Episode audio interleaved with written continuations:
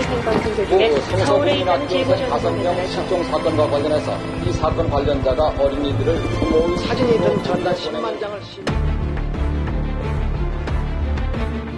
韩国三大谜案之一，五个少年相约上山，可再也没有回来。他们到底发生了什么事呢？大家好，我是阿斗。最近韩国 N 间房的事闹得沸沸扬扬，今天介绍的同样是当时闹得满城风雨的真实事件改编的电影《孩子们》。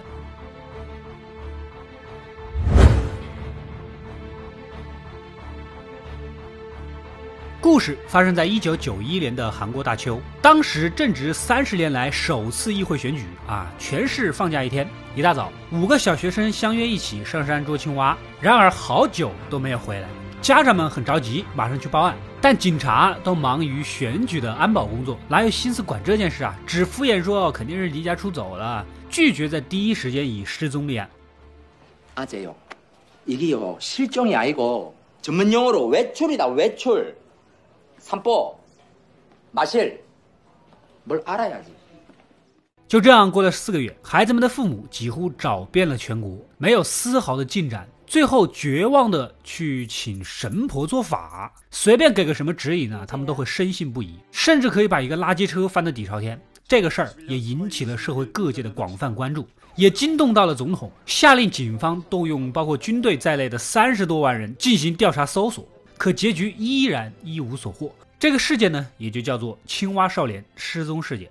几年后，我们的男主啊，首尔的一个电视台编导，因为节目造假问题被贬到了大邱。他发现当地群众仍然对青蛙少年失踪事件啊耿耿于怀，立刻觉察到这是自己翻身的机会啊。男主人品不怎么地，但业务能力还是有的，埋头苦干，翻了几天资料，还真让他找到了线索。一个姓黄的大学教授对此案有独到的见解。他怀疑是某位家长为了影响那次选举，故意控制了几个孩子，借此制造大新闻。但是没有想到，可能中途出了差错，不小心弄死了孩子吧。这种惊天大阴谋最能吸引眼球了。男主马上找到黄教授，想要采访点详细的。当时黄教授的言论没有得到警方的重视，很怀才不遇啊。现在媒体人找上门，拉着男主一通分析猛如虎，他认为其中一个叫钟浩的男孩的妈妈呀，行为很可疑。在失踪事件发生两个月后啊，曾接到过一通神秘电话。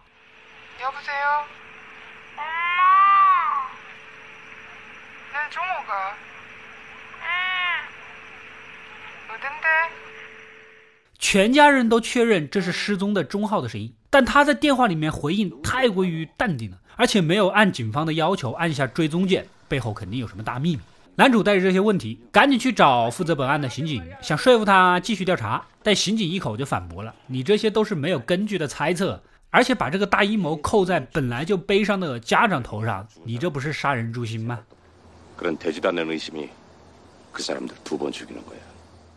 没办法，一个是为了翻身，一个是为了证明自己。男主和黄教授这两人呢，一起携手调查。先以电视台采访的名义到了钟浩的家，孩子失踪后，家里的氛围是愁云惨淡。母亲麻木机械，低头干活，始终是一言不发。爸爸呢，虽然愿意接受采访，但戒心很重，好像不愿意让他们在院子里面瞎逛。而奶奶悄悄地对着两个人比划了一个奇怪的手势，似乎是在暗示爸爸有问题。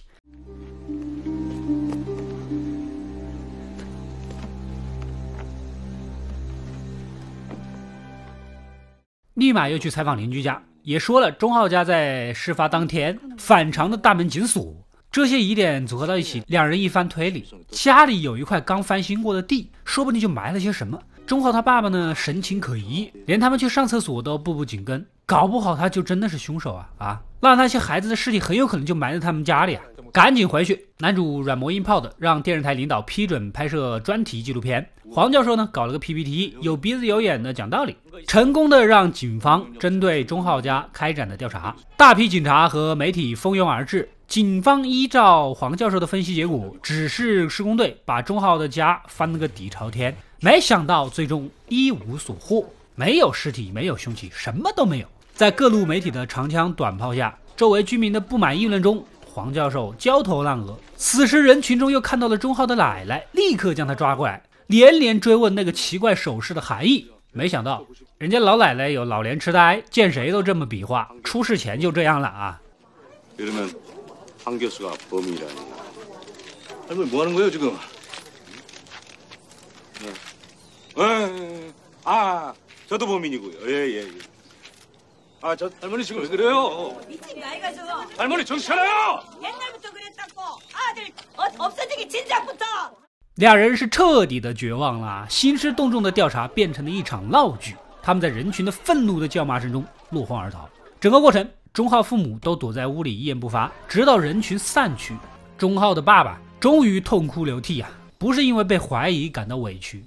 而是他此时才意识到，包括警察等所有人都认定了孩子已经死了。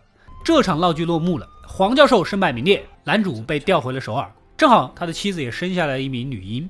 看到女儿的瞬间，男主热泪盈眶，似乎懂得了为人父母的心情，这才意识到自己之前急功近利做的那些事对家长是多么的残忍。时间一晃，来到二零零二年，大邱经历了一场持续三天的暴雨，两个登山客在卧龙山竟然发现了几具已经白骨化的孩童尸体，警方立刻前来调查，嗅觉敏锐的媒体们呢也前赴后继，男主也从首尔赶来，但此时的他早已不是当年那个为了收视率没有底线的人了。凭借尚未腐化的衣服，当初失踪孩子们的父母认出来了，这些尸骨正是失踪了十一年的青蛙少年。但是当年这里可是经过韩国警方地毯式搜查的，难道这就叫做地毯式吗？啊，还真不是怪别人黑你韩国警察呀，一个人黑你，两个人黑你，可能是别人的错，所有人都黑你，那你是不是考虑一下自己真的错了？为了掩盖搜查不力的真相，警方负责人草率的通告媒体，孩子们是因为贪玩迷路啊，身处野外冻死的，不是他杀。这个结论激怒了在场的家长们，孩子们在这里从小玩到大，怎么可能迷路啊？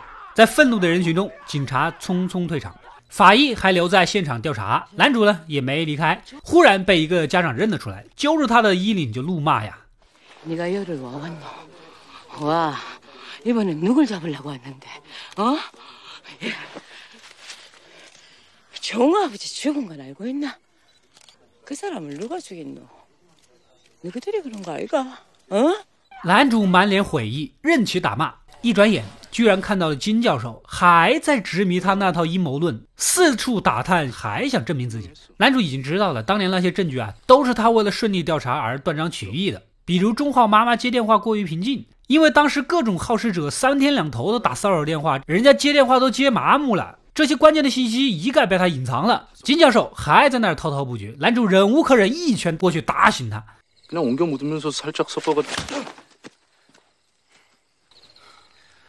그냥 옮겨 묻으면서 살짝 섞어가. 그만해라 이 황구라 씹새끼야. 종아버지 돌아가셨단다. 接着，男主找到了法医，表明了身份。对方理解他想要赎罪的心情，提供了一些关键信息：几个孩子的头部都有长钉之类的锐器伤口，遗体的头被衣服给蒙住， 双脚被捆成了一种特殊的水手结，很明显是被人虐杀。带着这些线索，男主找到了当年的刑警，他也一直没有放下这个案子。据他分析，凶手极有可能是熟悉地形的外来人，利用临时诱杀了孩子们。就在当年钟浩家被挖了之后的某一天，他在巡山的时候看到一辆外地车停在钟浩家的门口，正要上前盘查，那个人却跑了。根据车牌号追查到了车主是一个经常来附近钓鱼的人，推测归推测，但是因为没有证据，只能将那个人给放了。男主要来了钓鱼人的画像和住址，亲自上门。正好呢，人不在，找了个借口骗过了房东进了屋，在房间里看到的那个同样的水手结。还有一抽屉的小孩子玩具，很有可能是杀人之后收藏的战利品呢。他决定放长线钓大鱼，悄悄跟踪，等他露马脚。没想到蹲的第一天晚上就被对方给察觉了，还趁他在车里睡觉拍下了他的照片。隔天，男主的女儿就被绑走了。好在对方的目的只是警告，马上就放了回来。在他的身上同样是那个水手结，男主是又惊又怒啊，立马去找那个钓鱼人，跟踪他来到了一个屠宰场。原来这家伙是个屠夫，使用宰牛的凿子，看上去很符合孩子们头上的伤口，忍不住跑上去当面质问，是不是杀了那些孩子？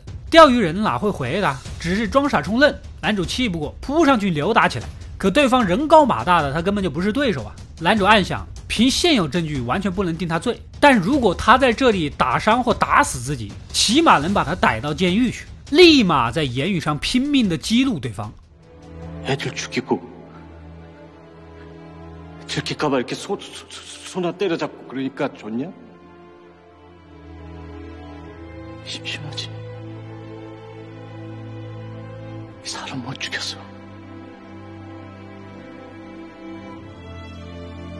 그러니까 좋냐? 심심하지? 사람 못 죽였어. 그래서 어쩌라고?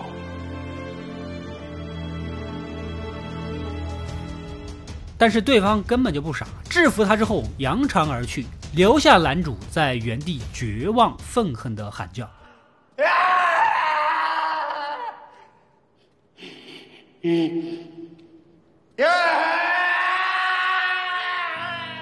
在尸检结束后， 韩国警方精心准备了一个骚操作，搞了个最终死者发布会，让心碎的家长们在媒体的闪光灯下认领孩子的尸体。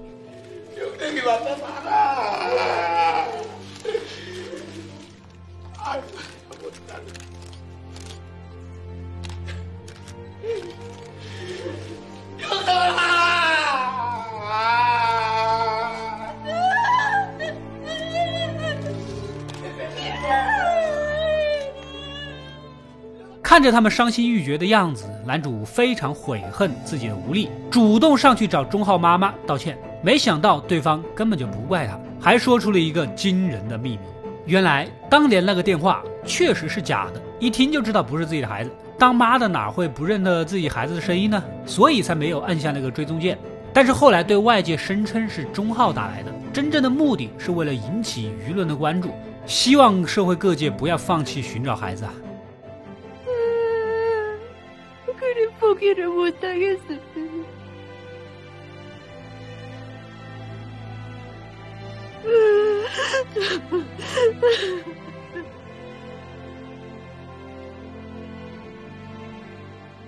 故事到这里就结束了。本片根据韩国三大未解悬案中影响最大的大邱青蛙少年失踪案改编而来，总共出动警力三十一点八万，打破了单一案件的出警最高纪录， 印发传单约两亿张。社会各界都在以各种方式宣传青蛙少年失踪案，香烟企业在产品包装上还印上了寻人启事，同时赏金达到了四千两百万韩元，但是结果一无所获。韩国刑事案的诉讼期时效是十五年，九一年的事情在二零零六年就到期了，即使抓到犯人也无法惩罚，因为韩国的立法呀认为逃犯在十五年间东躲西藏的情况下，也相当于受到了惩罚，真是让人迷惑的理解呀。电影里最后的凶手是杜撰的，真实案件中呢，至今是毫无头绪的。不过有几点很可疑：尸体周围没有发现头发和牙齿，这两样非常难以腐化，说明很有可能卧龙山也并不是第一的案发地点。在尸体发现之前，警方竟然还接到过一个举报电话，就说了这个尸体就埋在卧龙山，现场曾发现过弹壳，而附近的驻军确实有在卧龙山练靶的行为。不过尸体头颅的伤口又不似军方枪械所为。倒像是自制的土枪那种。总之，凶手至今逍遥法外啊！唯一值得欣慰的是，韩国在二零一五年全面取消了追诉期的限制，但并不是因为本案，而是另一起一九九九年的小男孩泰丸案啊。故此，取消追诉期的法案又叫做泰丸法案。晚是晚了一点，好歹是干活了呀！啊，难怪韩国这么多导演常年黑警察呢。这下你知道原因了吧？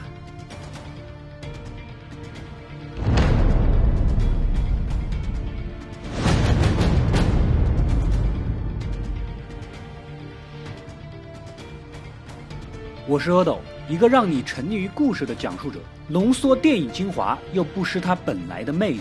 扫描二维码，添加我的微信号，除了能第一时间收到推送，更有独家解读的视频等待你的发掘。扫描它，然后带走我。